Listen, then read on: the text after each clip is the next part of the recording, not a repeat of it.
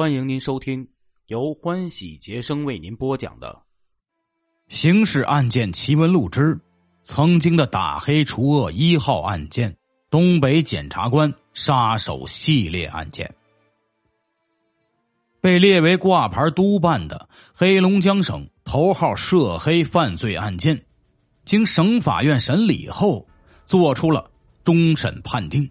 以蒋英库为首的五名犯罪分子在哈尔滨市被依法执行了枪决，另一名涉案的干部李国辉因犯包庇黑社会性质组织罪，被判处有期徒刑十年。法院认定，自一九九三年至二零零一年间，蒋英库团伙先后在哈尔滨、肇东等市采用枪击、刀刺。绳勒等手段进行杀人、抢劫犯罪，杀死二十一人，并全部将被害人的尸体肢解、焚烧灭迹，手段残忍，作案隐蔽。二零零零年十一月八日，蒋英库、蒋英全、蒋树渊出于报复，密谋杀害检察官四十二岁的程元和他的女同事三十一岁的果冬梅。蒋英库让蒋英全、蒋树渊把袁果诱到了蒋英库的住处下面，就说有事商量。他们顺着楼梯进了屋，见酒菜已经摆好，蒋家三兄弟便开始陪二人喝酒。喝酒中，三兄弟假意谈了一些打官司的事情。每人喝了一杯白酒后，蒋英库又陪同果冬梅喝了一杯果酒。这酒，蒋树渊已经做了手脚。袁果喝完酒后就晕倒在双人床上。蒋英库对蒋英全、蒋树渊说：“他们与我作对，这便是下场。”说罢，开车走了。过了半个多小时，这两人仍不敢下手。这时，蒋英库又打电话来说：“催两人快下手。”两人不敢不从。从床底下抽出了一根准备好的白色尼龙绳，先将果冬梅勒死，然后又将袁成勒死。蒋英库与位于五道街环艺五交化商场的老板娘，一个三十多岁的漂亮女人张某结识后，想方设法将她占为己有。为了达到长期霸占张某的目的，蒋英库让司机沈显贵。将张的丈夫李海骗至陶瓷公司蒋英库的办公室，指使堂弟蒋树海用斧子将李海活活劈死。李海死后的惨状把蒋树海吓得精神失常。李海突然失踪，张某怀疑与蒋英库有关。然后张某深知蒋英库的阴险，常常惊得半夜起来哭泣。他常对姐姐说：“以后。”我死了，就是蒋英库害死我的。蒋英库好色成癖，杀人成瘾，凡是被他看中的女人，很难逃脱他的魔爪。在短短的八年间，被蒋英库玩弄过的女人就有二十多个，其中被他杀害的就有五人。在蒋英库的犯罪集团里，有他的堂弟蒋树海。在参与谋杀李海的犯罪中，被吓得精神失常，产生了一种恐惧心理。后来，无论在什么场合上碰着穿警服的人，就条件反射似的浑身颤抖，口中念念有词：“我没犯罪，我没杀人。”这样的场景令蒋英库也惊出了一身冷汗，想杀他，但念及他是本家兄弟，有些不忍。后来，蒋英库干脆在肇东市租了一所房子，将他软禁起来，门窗都用木棍钉死。每天两顿饭由蒋英全送去，连大小便都在屋里。在蒋树海的哀求下，蒋英库同意带他回海城一趟。其实，蒋英库是在寻找机会处理掉这个心腹之患。蒋树海回海城后。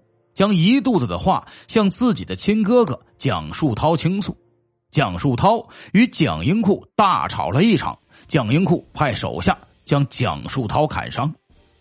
蒋树海被蒋英库领回后，在陶瓷公司的车库里被秘密杀害。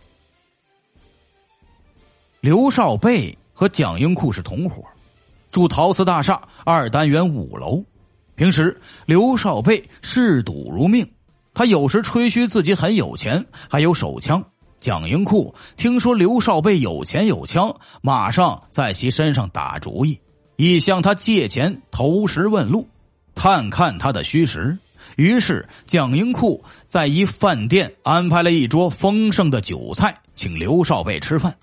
在酒桌上，刘少贝举着酒杯说：“三哥，你要别的我没有，要钱你就说吧，要多少给多少。”蒋英库对着刘少贝伸出五根手指说：“我借五万元。”刘少贝一听哆嗦了一下。但是话一出口，也不能把话收回来，当即回家取了五万元钱，给了蒋英库。蒋英库给刘少贝写了借据。一九九五年九月一日中午，刘少贝怎么也没有想到，正是自己一时漏富，招致自己的妻子和八岁的儿子刘少龙、六岁的儿子刘少莽，连同他本人在自己家中。被蒋英库派人杀害，一家子遭受灭顶之灾。检察官袁成失踪后，袁妻向领导反映：十一月八日早七时，袁成在家中接到一个电话后，曾经对他说：“赵东市的一个叫蒋英库的约他出去办点事于是他就走了。这么多天来不知去向。领导派人多方调查，走访未果，然后报案，正式立案侦查。